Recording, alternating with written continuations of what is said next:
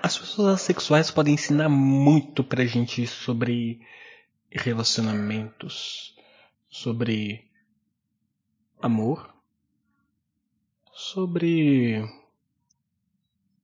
como a gente vive com as outras pessoas, sobre hierarquia, sobre coisas assim. Olá, meu nome é Espinafre e esses são os meus ensaios. Pensando que na sexualidade você tira o sexo assim de, de questão. Eu tô falando aqui de assexualidade estrita. Vamos nos restringir aqui, né? É, esse programa aqui, vou, vou partir desse, desse princípio. Aí as outras coisas do espectro assexual eu falo em outros momentos. Então, pensando aqui na assexualidade estrita, a gente tira o sexo de questão. E aí, o que, que são esses relacionamentos? Como é que eu digo o que, que é um namoro, uma amizade no contexto de sexualidade estrita? Pode ser que porque existe uma hierarquia entre as suas relações, então o namoro está numa posição de destaque aí nesse nesse momento você privilegia o namoro e por isso não tendo sexo em questão você você diz que está namorando uma pessoa e que não está namorando as outras. Mas e quando a hierarquia quebra? Ainda continua tendo essas diferenças? Pense que você já sentiu Bom, tô imaginando aqui, né? Eu imagino que você aí do outro lado já sentiu sentimentos muito fortes, positivos, em direção de uma pessoa com a qual você não queria transar. Estou imaginando isso aqui, estou, estou assumindo isso, né? E o que, que vai ser essa pessoa para você? Você vai namorar essa pessoa sem transar com ela? Você vai ser amiga dessa pessoa? Qual é a diferença de coisas que namorados podem fazer e que amigos podem fazer? Existe uma linha que, que separa, assim, tipo, até esse ponto aqui é namoro e até esse ponto aqui é amizade? Quando existe hierarquia, existe essa linha. Quando existe sexo, existe essa linha. Parece muito bem delimitada, né? Mas na verdade, tem gente que faz sexo com os amigos também.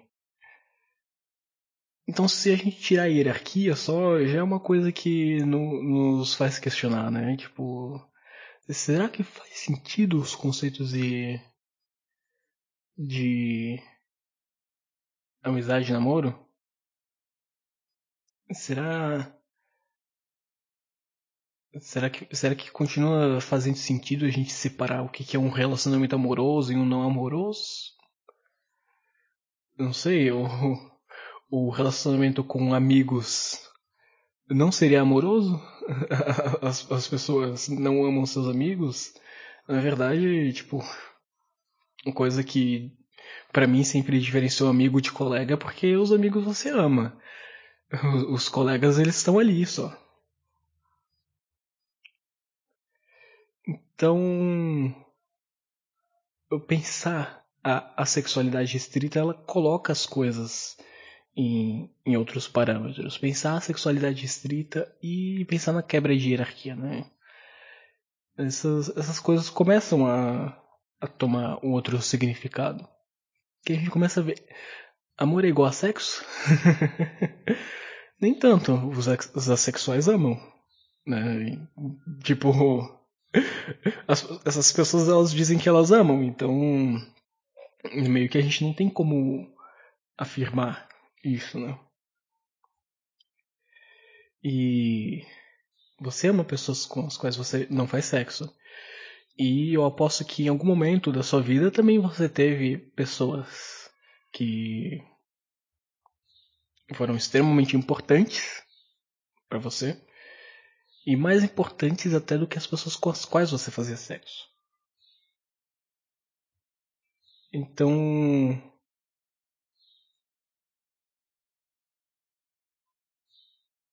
O sexo não é importante?